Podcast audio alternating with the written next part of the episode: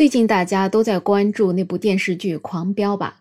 但是其实还有一部比较接近打工人生活的电视，这个就是由黄渤主演的《打开生活的正确方式》，也在热播之中。你好，我是梅乐。在昨天的这个剧集当中，面对公司两位老总的各种打压，黄渤饰演的主角边亮他就裸辞离开了奋斗多年的公司，就让很多网友开始讨论起来了。毕竟中年人裸辞真的需要太大的勇气了。特别是家里根本也没有足够的存款能够维持家庭开销的时候，那先说一下啥叫裸辞吧。顾名思义，裸辞就是还没有找到下家之前就辞职了。那作为一个普通人，这样的辞职会带来怎么样的后果呢？从我个人的经验来讲，可以总结为一句话吧：一时裸辞一时爽。找起工作心发慌呢。现在裸辞的人还真是不少，除了在这部电视剧里面看到黄渤裸辞，我在小红书上也是经常能够看到各式各样的网友发布裸辞的帖子，下面基本上都是能够获得很多网友的鼓励跟好评。但是裸辞之后的路真的好走吗？我觉得裸辞啊得分年龄，年轻人裸辞跟中年人裸辞这个是完全不一样的路。那就先从年轻人的裸辞说起吧。说实话呢，自从这个零零后横空出世，开始去整顿职场以后，如果听到的是年轻人裸辞，其实还真的是不足为奇，因为他们有最大的再就业资本就是年轻，年轻所以就没有负担，一人吃饱全家不饿，完全可以避开各种裸辞之后的坑。所以呢，他们在职场遇到了不顺心、不开心的事儿，可能立马就能翻脸走人。但如果是中年人呢？中年人当然也是从年轻人一路老起来的。年轻的时候可能不像现在的零零后这样子那么有自我主张，但是多少也算是有点个性的。结果呢，就随着年龄的增长吧，这个小家庭的建立。在职场的这些中年人就开始变得循规蹈矩起来，有时候甚至委曲求全。毕竟上有老下有小，多数人还有一座大山压在头顶，那就是房贷。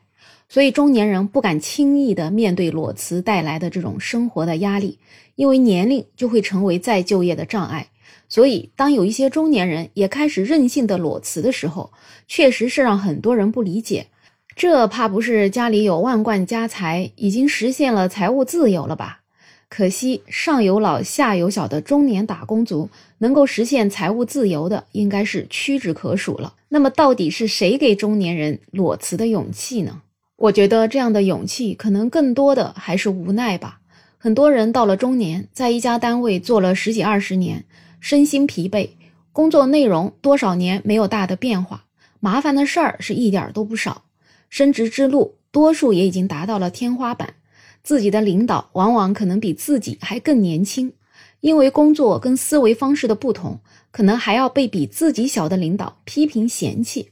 所以也就意味着未来还有十几二十年的职业生涯要在委屈当中度过。有一些人甚至就患上了职场枯燥症，产生了心理疾病。如果再遇上同事之间的勾心斗角，可能这种心理疾病还会更加的严重。在这样的情况之下，有一些人权衡考虑，就果断辞职，准备回家休整一下，然后再出发。可惜现实比我们想象的更残酷。等你刚刚辞职的时候，你可能会觉得如释负重，做梦都是香的，觉得前途一片光明。不管是在找工作，还是准备自己创业，都觉得未来已经在自己的掌握之中了。可是时间真的会冲淡你一时的快乐，因为创业。你根本不知道到底做什么才能成功，而且呢，有数据表明，百分之九十以上的创业最后都以失败告终。所以想想，本身平时每个月都有固定收入的，现在突然每个月没钱进账了，而自己竟然还要掏钱创业，那创业失败了的话，这一里一外可就是双倍的亏损了。思前想后，要么还是去找工作吧。可是工作哪有那么好找？本身现在就业的大环境就不太好。而且很多公司根本就不会招四十岁以上的人。其实我说四十岁已经是乐观的了。最近《中国青年报》就报道，正值春招时段，有媒体记者在多个招聘平台上看到，一些企业已经将三十岁作为招聘的年龄上限。而在此前呢，这个门槛还是三十五岁。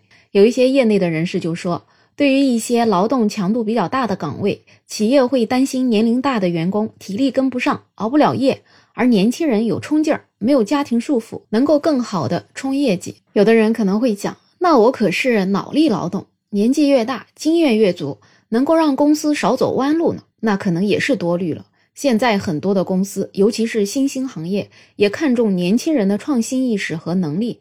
所以，当年龄跟经验不再成为你的就业优势，中年人就难免会遭到用人单位的嫌弃。最后，很多失业的中年人只能够选择网约车、送快递、送外卖、家政服务等等这样的工作，以维持家庭的生计。虽然说职业不分见贵，但是毕竟是跟之前的工作有很大的落差。所以呢，辞职确实是挺爽的一件事儿，但是随之而来的各种问题，确实会压垮裸辞失业后的中年人。说到这些，是不是觉得我有点悲观了？有些人可能会说，我在网上看到的那些帖子，那些辞职的中年人，他们过得真的挺好的呀。辞职之后做着自媒体，每天过着自由又不差钱的生活，别提多让人羡慕了。我想还是醒醒吧，这可能就是幸存者偏差吧。更多的失业的人，日子过不下去的人，可能根本就没有时间忙着在社交平台发帖子，他们可能正在忙着送外卖、送快递、开网约车挣钱呢。所以，中年人到底要不要裸辞？总结一下，除非你已经通过年轻的时候的工作完成了原始积累，有了积蓄、投资、各种综合理财收入。而这些收入足以让整个家庭保持离职之前的生活水平。你比较运气好，你的另一半的收入足够维持家庭的生活，那就大可以任性的去辞职，去做自己想做的事情，去实现自己的理想。如果没有这个条件，那还是要三思而后行。可以考虑忍辱负重的上班，保障一份稳定收入，同时呢，也利用自己业余的时间去做一些自己感兴趣的事情。毕竟很多人有着一份工作，可能就是在刷短视频或者是无所事事当中过去了。其实这个浪费的时间，也是能够实现自我价值的时间啊。而如果你没有办法忍辱负重，冲动的辞职之后，等真正没有收入了。你就会发现，即使在单位被排挤，被比自己小的上司指指点点，也比在家里坐着坐吃山空强。人活在这个世界上，如何活下去才是最重要的。以上所说的这些是现状，也是我个人的一点小小的体验吧。因为我自己就是一个中年的失业人员，从有着一份稳定收入，但是很不开心的工作，变成了一位收入只有以前零头的零散失业人员。我现在开心吗？实话实说呢，不去想钱的时候吧，确实是挺开心的。然而大家应该都懂的，所以且工作且珍惜。不知道你对中年裸辞有什么样的看法呢？欢迎在评论区留言，也欢迎订阅、点赞、收藏我的专辑。没有想法，想加入听友群的朋友可以加我。没有想法的拼音再加上二零二零，我是梅乐，我们下期再见。